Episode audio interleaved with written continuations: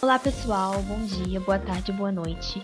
Estamos de volta com mais um episódio do nosso Farofa Cult, o podcast para você se divertir e pôr a mão na consciência ao mesmo tempo. Aqui quem fala é a Joana e hoje eu vou comandar essa farofa com os meus amigos, Michele, Soares e Matheus.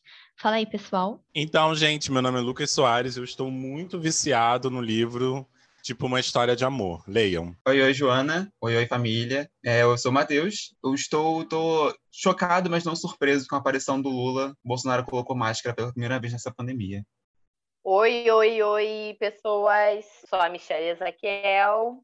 E eu só queria dizer que a Terra plana ela dá a volta. Bom, sem mais delongas, vamos começar o nosso podcast. A nossa primeira pauta é sobre os casos de vazamentos de filmes e séries. Para quem não sabe, nessa última semana ocorreu o vazamento do filme Liga da Justiça, no catálogo da HBO Max. O trecho de aproximadamente uma hora e meia acabou aparecendo no streaming no lugar do live action do Tom e Jerry, o que por si só já é uma coisa muito engraçada. Bom, a plataforma retirou o erro, né, cerca de meia hora depois, mas quem teve a oportunidade de ver, conferiu um trechinho aí do filme Liga da Justiça, né? A confusão, óbvio, virou logo um dos assuntos mais quentes nas redes sociais e, claro, não poderia deixar de faltar uma infinidade de memes sobre a situação. Soares, você como um dos grandes defensores de Liga da Justiça, o que, que você achou dessa situação toda? Eu acho que teve duas, dois, dois grupos de pessoas aí que ficaram bem impressionados com esse vazamento. Primeiro foi quem está esperando o filme dia 18, e aí tem essa galera, uma galera que tem teorias da conspiração, que a Warner quer boicotar o filme, que ela não tem interesse que o filme faça um sucesso, enfim, teorias. E tem uma outra galera que só quer assistir o filme, viu um pedacinho, muita gente gostou e teve gente que achou morno, mas enfim, ninguém ainda conseguiu ver o filme inteiro, porque eles conseguiram é, desvendar, né? Conseguiram conseguir, é, tirar o filme do catálogo a tempo.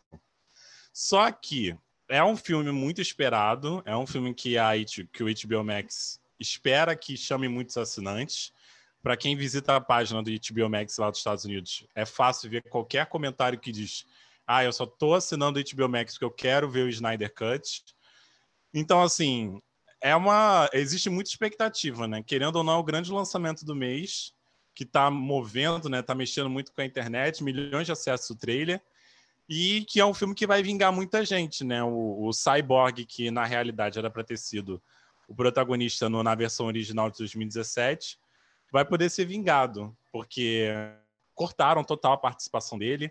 É, e tinha muita. Você percebe com, com o Snyder Cut que tinha realmente muita coisa legal no filme que foi cortado total pela versão do Josh Whedon. Então, é isso. Muita expectativa. Tô cada dia mais hypado e não vejo a hora de sair. Mas não vi o vazamento. Prefiro esperar o filme inteiro que vai sair dia 18. É um homem muito ético, né, Soares? Você acha que esses vazamentos prejudicam de alguma forma ou dão mais burburinho pros, pros filmes, assim? Eu acho que depende porque no caso de, do Snyder Cut não, não chegou a prejudicar tanto porque foi só uma parte. Então, querendo ou não, todo mundo vai ter que assistir depois inteiro, dia 18. Se a HBO também não fizer outra burrada de, de vazar, né? Mas esperamos que não, até o dia 18. Mas é, depende, né? Se vaza, por exemplo, a temporada inteira de uma série, pode ser que crie um hype anterior, né? Inesperado. E aí, depois, no lançamento, fica aquela, aquela sensação meio ruim, né? Mas, é, enfim, aumentem a segurança aí, gente, porque não é possível. TBO toda hora tem esse problema aí. Pois é, né? Parece até piada, assim, tipo, realmente são coisas tão grandiosas que tem uma segurança assim tão péssima. Ou os hackers são muito foda, ou tem que dar uma melhorada na segurada aí, né? O caso de Liga da Justiça não foi uma novidade, né? Alguns outros filmes e séries também já caíram na internet antes do tempo. A última temporada de Game of Thrones, por exemplo, a cada semana era um sofrimento para os fãs que precisavam fugir dos spoilers que surgiam após o vazamento de cenas ou até mesmo do próprio episódio completo. É, e aí a gente tem alguns exemplos que, de grandes filmes, né? De grandes clássicos, assim, é, contemporâneos do cinema, como Os Vingadores, Ultimato, Deadpool, Os Oito Odiados e, e, assim, não só de cinema também, né? Sério, como, a, por exemplo, a quinta temporada de Orange is the New Black também foi vazada. E aqui no Brasil, né, a gente teve os vazamentos do primeiro Tropa de Elite, né, que acho que muita gente já tinha o filme antes mesmo do filme sair no cinema. Eu lembro aí dados pessoais, eu lembro de muita gente comentando que que já tinha assistido Tropa de Elite e minha mãe e meu pai proibiram a gente de assistir filme antes de, de lançar no cinema. Então, muito éticos, né? E aí todo já tinha virado meme, já tinha virado. Já tinha virado meme, já tinha virado tudo já. As frases do filme já estavam sendo repercutidas aqui entre as crianças, entre os adolescentes, tudo. Mas o meu irmão só viu quando saiu no cinema. E eu nem assisti quando saiu, no caso. Que era um pequeno bebê. Mentira, não era um bebê não, mas era um, um jovem que não podia assistir o filme ainda. É muito engraçado, porque o Tropa de Elite, né, ficou conhecido por ter sido um filme vazado na pirataria, né, tipo, e o primeiro, ele teve bastante repercussão antes mesmo de sair nos cinemas, assim, eu lembro de passar pelas feirinhas, assim, ver aqueles DVD piratão do Tropa de Elite, era tipo um, um filme que viralizou na pirataria, tipo, todo mundo tinha o DVD pirata do Tropa de Elite, era muito engraçado isso, quer dizer, não sei se é engraçado, mas eu achava, é uma, é uma situação curiosa. Corta essa parte, vai. Corta não. É engraçado mesmo. Eu também achei isso engraçado. Oi? Pode. Não, Quer pode falar? falar? Pode então. falar. Não, só ia falar que eu achei muito ético os pais do Matheus não deixarem eles assistirem antes de chegar no cinema. Não. Eu não assisti o Tropa de Elite 1, eu assisti o Tropa de Elite 2 só. Eu ganhei os ingressos, na época eu estudava em escola estadual, aí eu ganhava os ingressos para assistir filme nacional.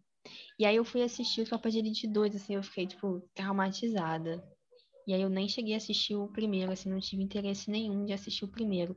Que dizem que é muito mais raiz do que o Tropa de Elite 2, né? Porque o Tropa 2, ele é uma coisa mais gourmetizada.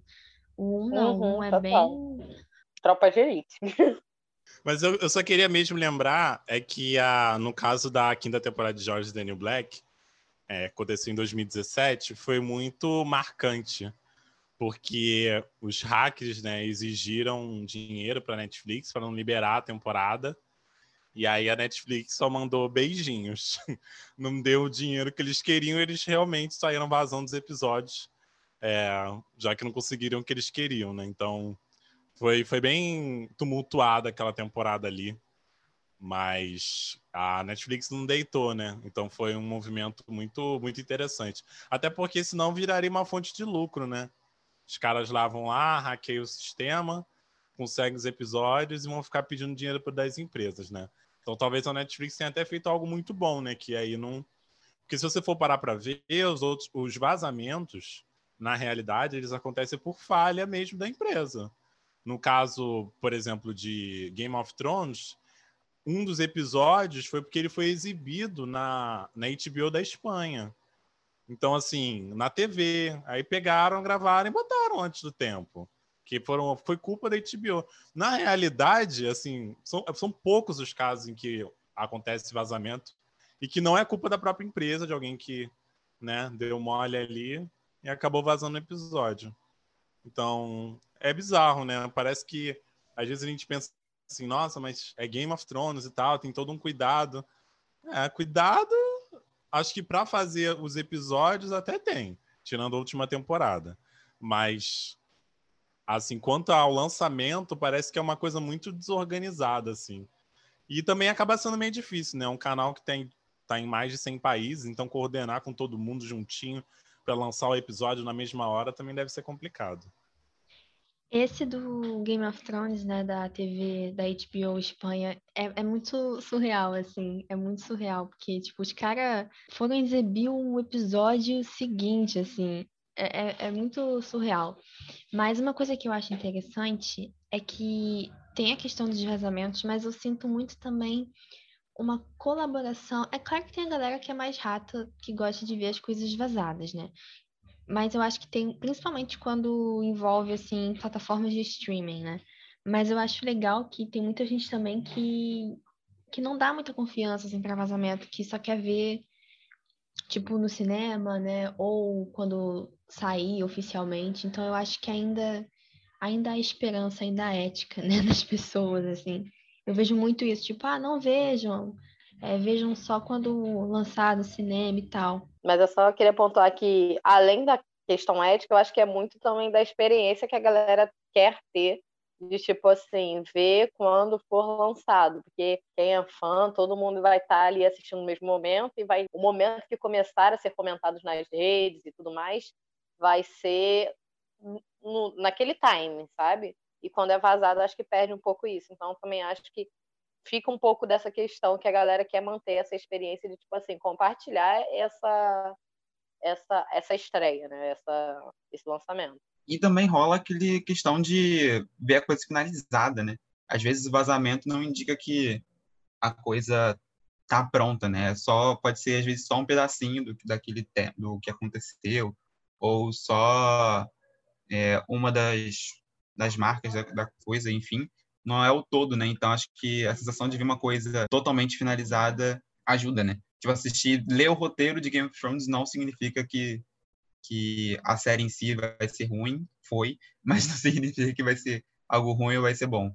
É, acho que vazar as coisas não significa que a sua experiência é, foi antecipada. É, eu acho que é interessante que, por exemplo, esse movimento anti-vazamento, dessa galera que fica mais, não, não vamos assistir, acontece muito em, nos casos em que tem uma fanbase muito forte. No caso de Liga da Justiça, como é um filme que só aconteceu porque, como o próprio Zack Snyder falou no DC Fandom no ano passado, é um filme que só aconteceu porque teve uma, acho que foi uma mulher, alguém central ali, que bancou uma campanha para ter o Snyder Cut e financiou isso, é, pagou post no Facebook, movimentou, fez protesto. Então, é um fã-clube aí. Então, quando você, nesse caso, que tem um, um fã-clube bem forte ali, você percebe que é, tem esse movimento anti-vazamento. Em todas, é, em todas as páginas da DC, pelo menos as que eu sigo no Facebook, em todos os grupos que eu participo, não tem link para o vazamento. E quem bota o link leva a ban. Então, assim, todo mundo tá nessa coisa. Não, ninguém vai assistir. Se você quiser, você procura lá no Twitter, mas aqui a gente não vai publicar. E eles ainda continuam publicando só a imagem do trailer e vão ficar assim até o lançamento. Então é, é, bem legal isso, porque quando você tem uma galera muito engajada, que nesse caso muito específico, é um filme que só aconteceu por causa dessa galera muito engajada, então aí que o movimento anti-vazamento é ainda mais forte. Sim, é, é muito isso, né, que a gente estava falando, né, do compartilhamento, né, de compartilhar aquele momento de que de fato vai estar tá sendo lançado, né, não vai ser tipo, ah, vazou, então vamos correr para ver. Não, não é isso. Aí, pelo menos é, é o que eu reparo, né, com os fã-clubes.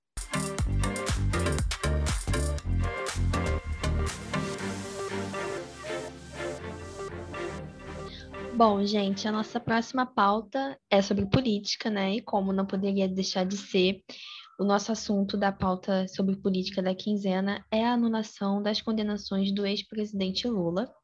O episódio, né, ele elevou as expectativas de que o petista ele venha como candidato à presidência nas eleições de 2022 já que agora ele volta a se tornar elegível.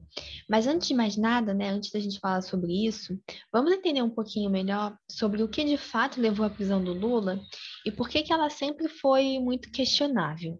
É, essa questão da condenação do Lula é, já era um pouco esperado, porque é interessante que a gente entenda que, na realidade, o que, que o ministro Faquim né, fez do Supremo Tribunal Federal foi antecipar né, o que talvez seja a tendência do Supremo de suspeitar o Moro, que na realidade suspeitar é quando você diz que um juiz ele não tem capacidade, não teve capacidade, na verdade, de julgar todos os casos em que ele foi responsável e de colher todas as provas que ele colheu. Esse julgamento da suspeição do Moro já está rolando há um tempo e aí nunca decidiram, por motivos que a gente não sabe quais são ainda. O Faquin disse que semana, né, nesse, esse, esse fato que acabou de acontecer, ele disse: ah, então agora está na hora de cancelar a condenação do Moro em relação ao Lula. Isso já era uma tendência, né? Porque existe um movimento dentro do Supremo de suspeitar o Moro.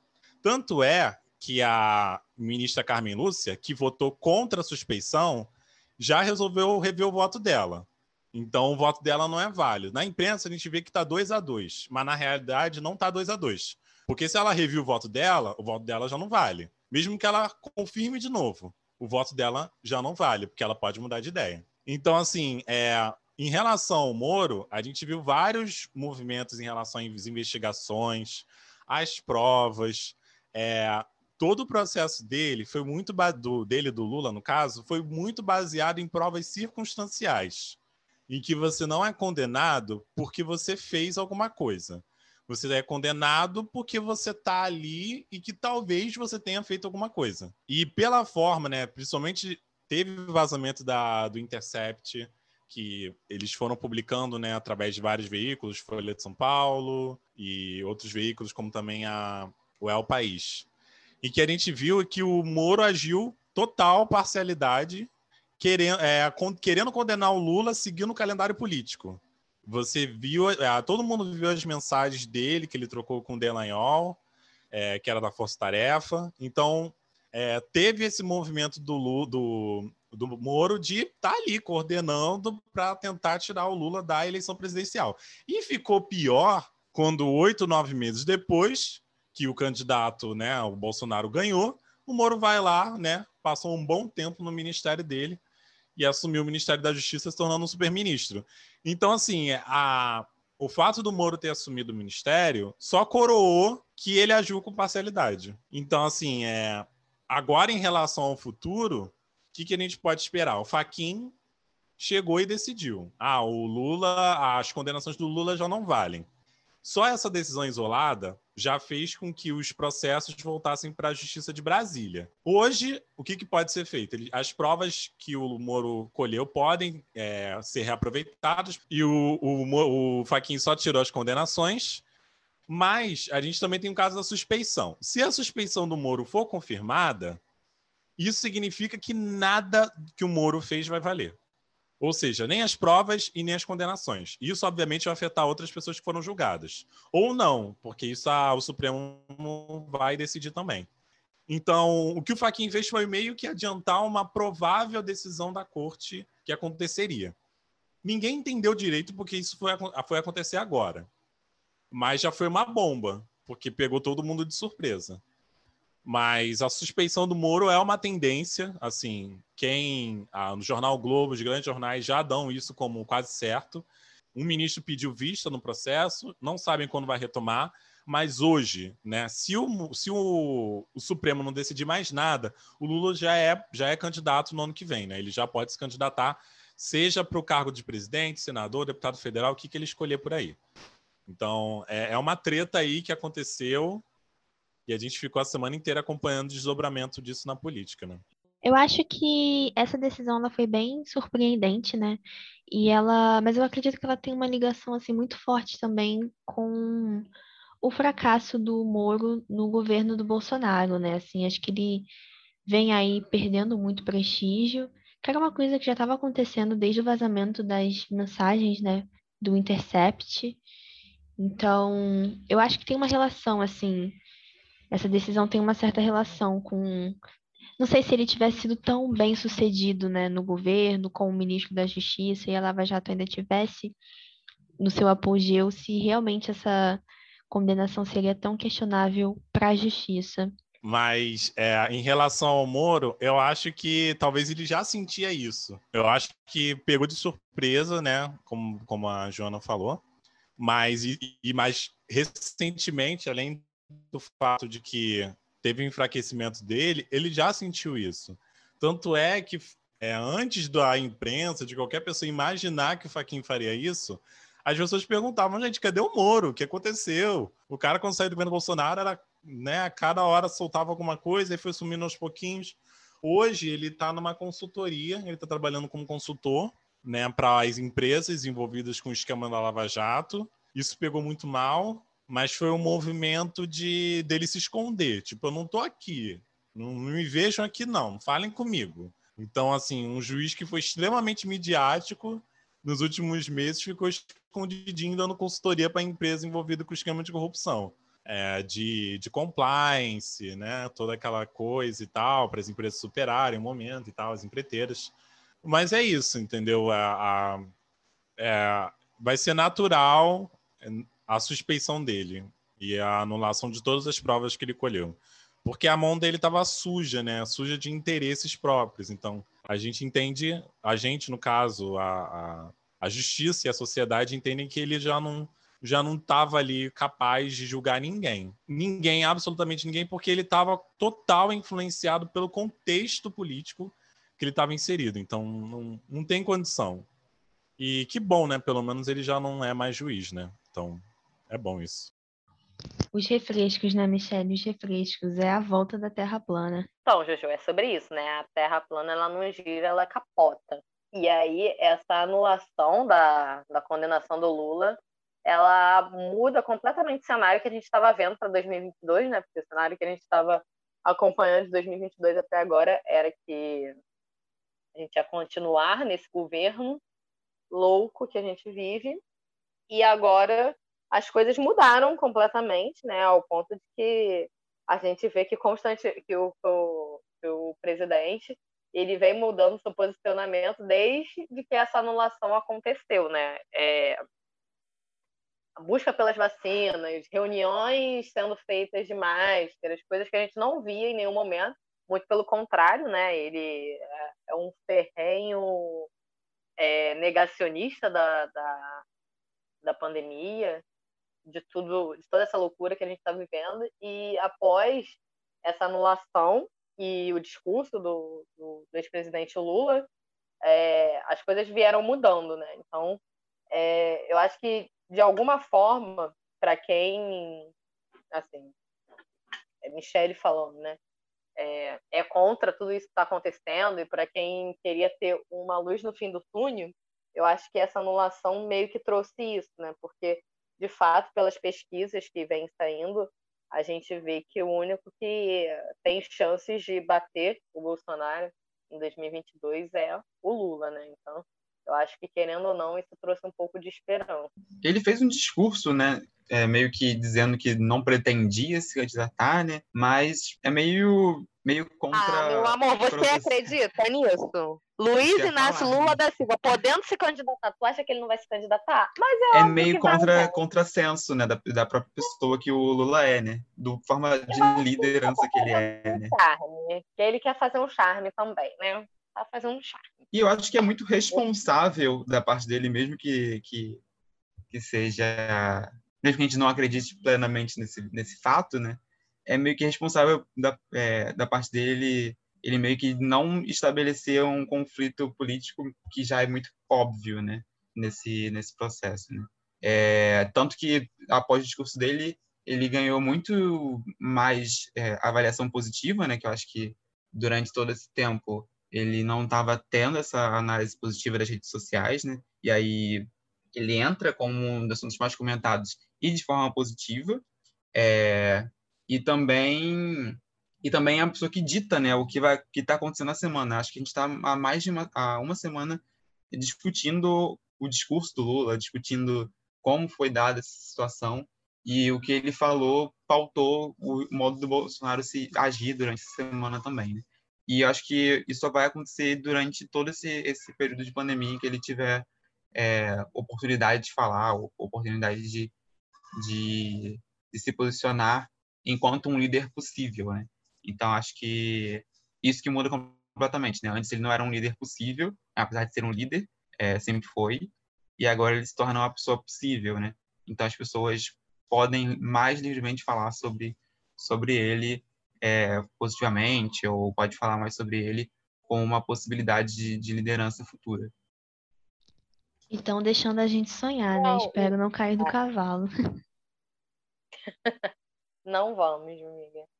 Mas eu acho que também, para além dessa questão de, de responsabilidade social, né, que ele está tendo de não, acho que assim, de não demarcar tanto quanto já está demarcada essa divisão política que está no país, né? Eu acho que essa é, essa anulação e ele negar que queira se candidatar em 2022, eu acho que é uma forma dele tentar apaziguar isso, como você falou, né, Matheus?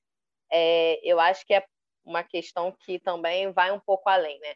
A gente viu que é, em 2018 ele não se candidatou porque querendo ou não, o Moro e o Delanhol, pela, pelas conversas que tiveram vazadas, fizeram um calendário político para que a sentença dele saísse naquele momento em que ele seria impossibilitado de se candidatar. Então, eu também acho que é uma questão de, vamos dizer assim, né, de é, resguardo, né? Eu vou me resguardar por enquanto para que as coisas se apaziguem, que vá tudo com calma e tudo, e eu consiga chegar lá na frente e fazer isso de fato, né? Do que anunciar agora e já começar uma agenda política, porque, assim, na minha visão, né? Momento editorial Michele, essa condenação ela foi muito política, né? Assim, porque foi num momento crucial, tipo assim, ou ele vai se candidatar ou ele não vai. Pronto, condenado.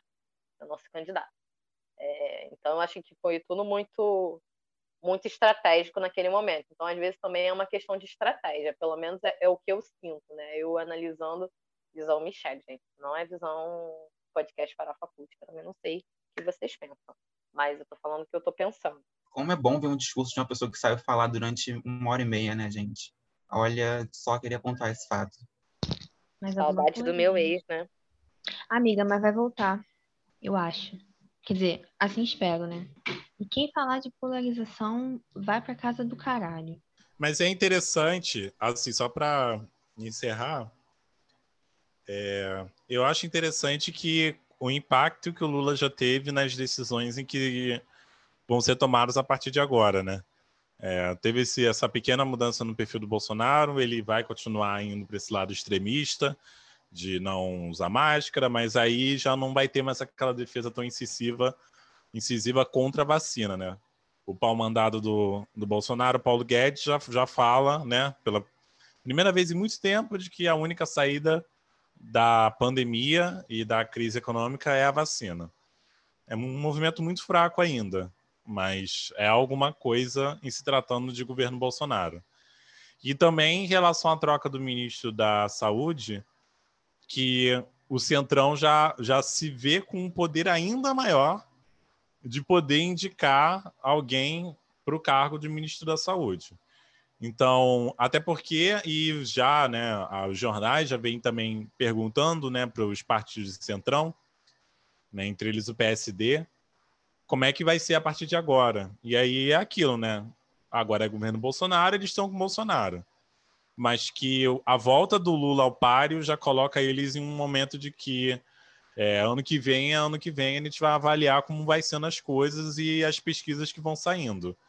Eu acho ainda muito prematuro qualquer pesquisa que saia, até porque uh, quando a gente não tem um, um, Lula dizendo que é candidato, mas que é candidato, porque o discurso dele foi um discurso de presidenciável e não de alguém de oposição só. Mas ainda é muito cedo, né? Tem um, um bom tempo aí até fechar a chapa presidencial do ano que vem. Tem muita pandemia para rolar, muita crise.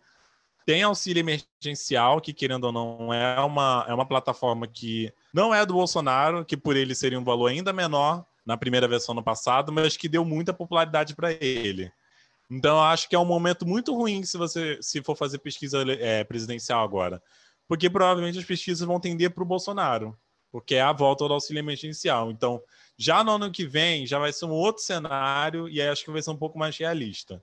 E tem também né, o, esse desdobramento aí do Supremo, a gente tem que ver como é que vai ser isso, mas que, enfim, dificilmente a gente vai ter algo contrário a isso, porque é, dado o histórico e tal, de tudo que a gente já falou aqui também sobre o humor e tal. Então, mas já é uma pressão, né? A pressão de um ex-presidente extremamente popular, um dos maiores líderes recentes da história brasileira, que vai estar tá ali não mais agora como uma pessoa que não está com a chapa impugnada, que está fora por causa da lei da ficha limpa, mas é de agora de um presidenciável, que é um peso muito maior do que era no ano passado, por exemplo. Então, enfim, são muitas coisas que ainda tem para acontecer mas agora a chapa vai esquentar. Talvez a gente nem se recupere da pandemia e já entre na temporada de eleição e esse país vai pegar fogo.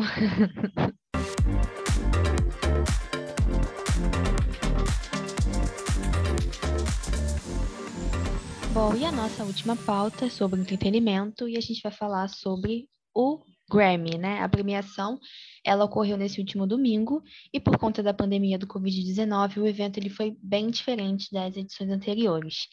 Mesmo assim, o maior prêmio da música trouxe apresentações ao vivo e outras já gravadas, né, de artistas como Harry Styles, Cardi B, Doja Cat, Billie Eilish, Post Malone e a boy band sul-coreana BTS.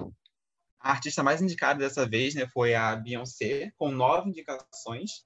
Depois dela vem artistas como Taylor Swift, Roger Rich e Dua Lipa, com seis cada. Bom, o Grammy, assim como o Oscar, ele não é uma premiação de voto popular, né? Ele é, existe uma academia, né, com produtores, músicos, enfim, pessoas especializadas no ramo da música que votam tanto nos indicados quanto na galera que vai levar o megafone para casa.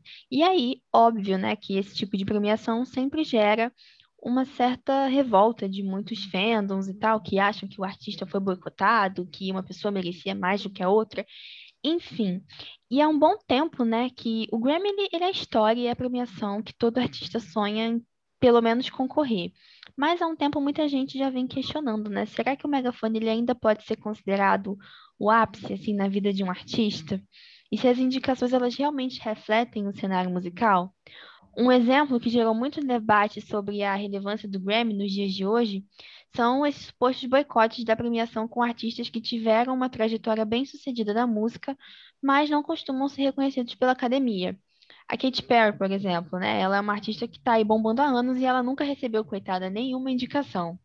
Esse ano, outra ausência que gerou muito burburinho foi a do cantor The Weeknd, né? O cara não foi nem ao menos indicado, mas assim, é indiscutível que o disco que ele lançou nesse ano foi um dos mais elogiados e bem-sucedidos, né? Soares. E aí, o Grammy importa ou não? Eu acho que querendo ou não importa. Eu acho que é muita muita hipocrisia falar hoje em 2021 que o Grammy não importa. É, se você for ver que a academia recebe em média 20 mil faixas de centenas de artistas que sonham com a possibilidade de ganhar um Grammy, é, é muito difícil uma premiação desse porte perder a relevância, principalmente se a gente não tiver uma outra premiação tão relevante quanto. E que eu acho hoje difícil. Que hoje em dia tem muitas premiações, está muito pulverizado, né? Mas é, é, é, meio, é meio difícil, assim. É fácil você falar que um artista como o The Weeknd não precisa de Grammy hoje para consagrar ele como um grande artista. Lembrando que ele já tem três Grammys. Então, a gente já começa por aí. Mas é óbvio que a premiação entra em descrédito. Eu acho é errado dizer que o Grammy perdeu a relevância baseado na audiência dele. Eu acho que, assim como o Oscar, são premiações que não estão sabendo se adaptar, primeiro ao cenário de pandemia, segundo ao cenário digital.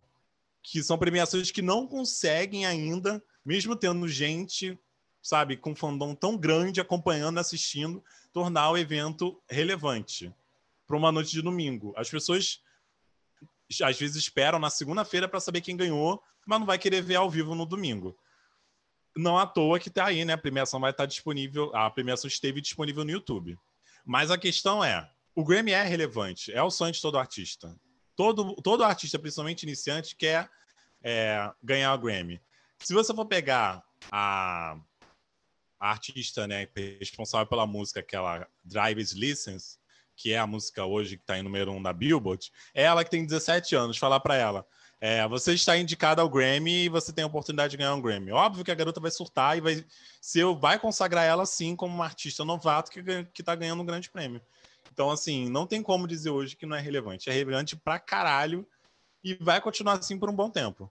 Mas, por exemplo, só citando aqui um exemplo rapidamente, a gente teve um outro evento, não, não só como eu grande, é, um grande fã da DC, mas teve um puto evento ano passado, no meio da pandemia, o DC Fandom, que os caras fizeram um puta trabalho gigantesco de, de efeitos especiais. Era uma beleza, assim, lindo de ver. E o evento foi interessante pra caramba, bilhões de acessos, é considerado hoje um dos maiores eventos online que aconteceram durante a pandemia. Você teve as apresentações da Apple, dos smartphones, dos tablets, que eu também achei que foram as melhores apresentações de produto que aconteceram. Extremamente interessante, fluida, e só tinha uma pessoa no palco, com distanciamento social e tudo mais.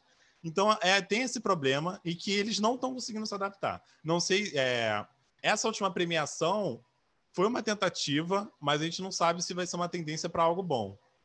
Então, assim, esse é que é o mistério. Mas continua muito relevante para mim. Assim, para muita gente também. Ah, para mim também. Eu acho que o Grammy ele é assim uma premiação muito importante, principalmente para artistas mais novatos, né?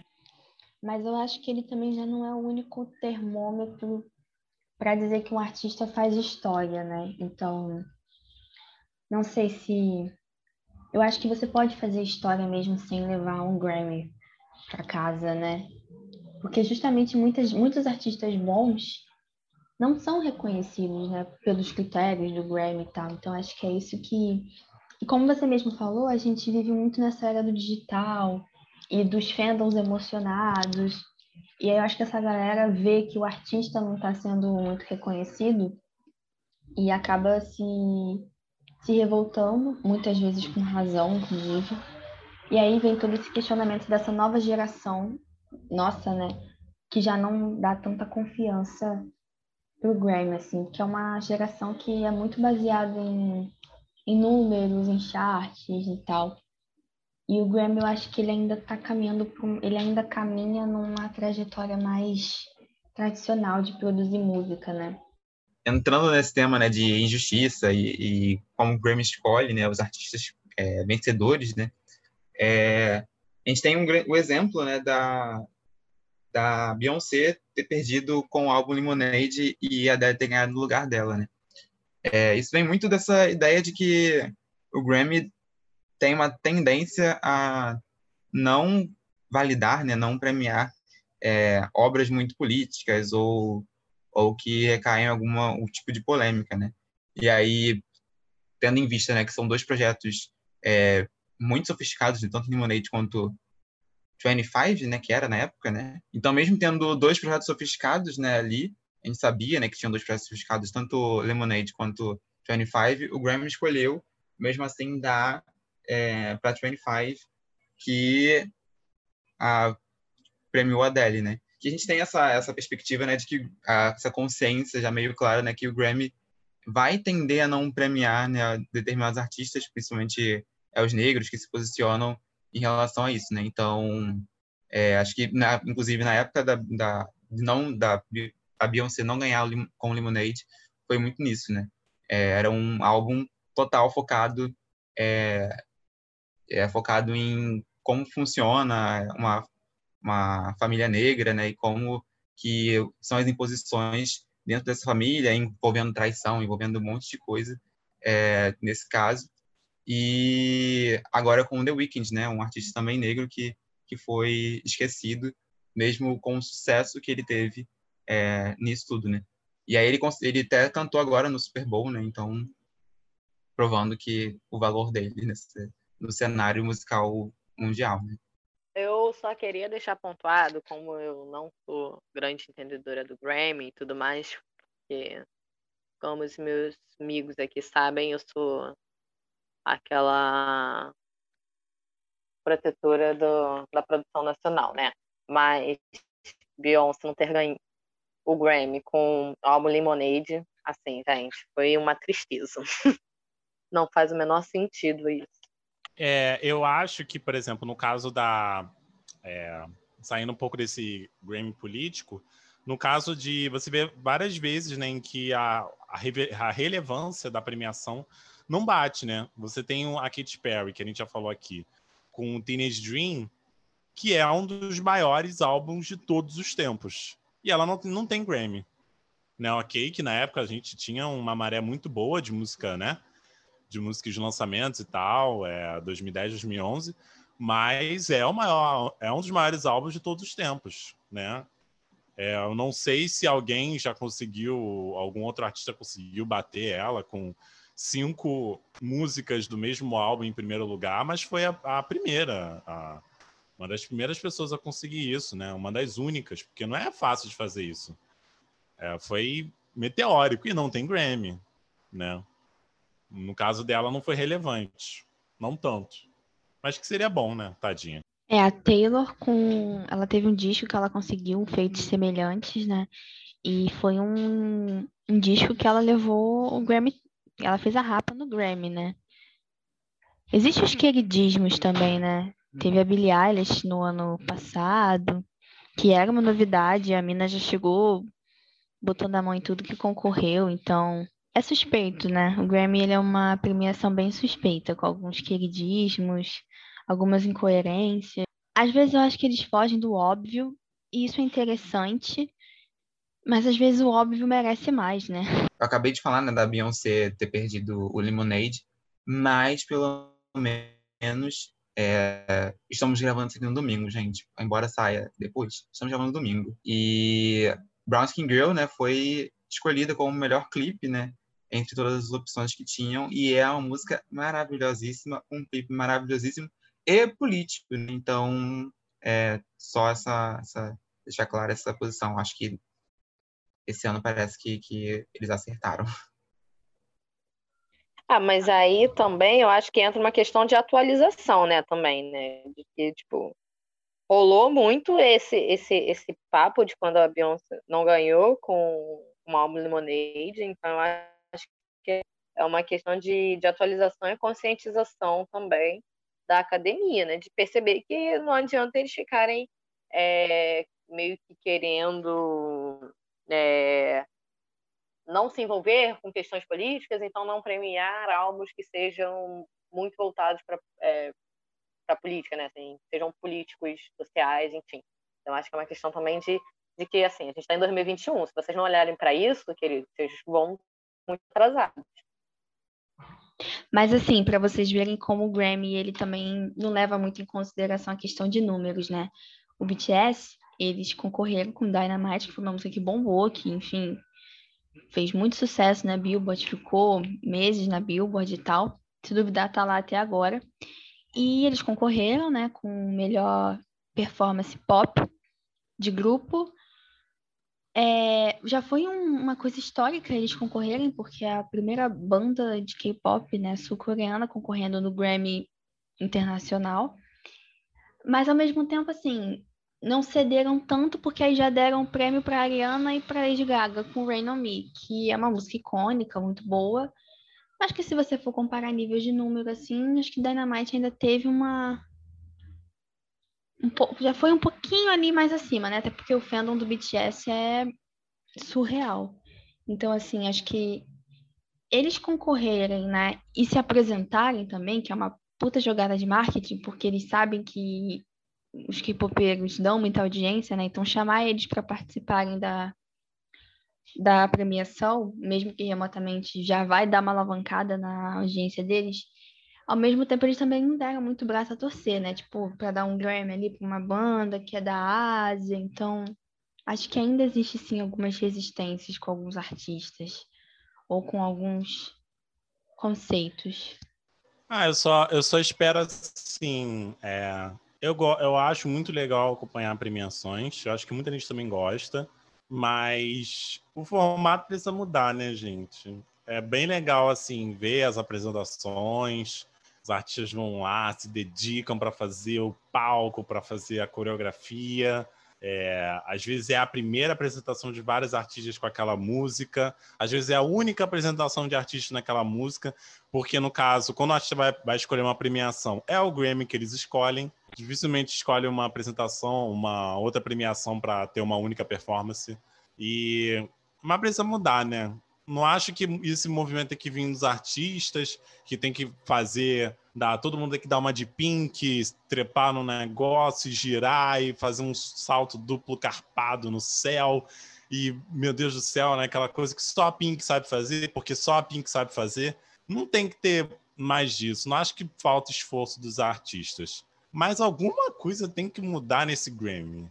Porque é muito, são horas e horas de premiação, são vários artistas se apresentando, sabe? Tinha que ter um outro formato aí para ser uma coisa mais interessante. E as pessoas estão parando de assistir. Eu mesmo, às vezes, prefiro pegar e falar, ah, eu vou ver na segunda-feira. Na segunda-feira eu pego, eu entro lá no site Cultura Pop, abro lá e vejo as apresentações gravadas no Twitter. É a mesma coisa. Porque as pessoas hoje em dia, elas querem otimizar o tempo. Não dá para você ficar enrolando, não, gente.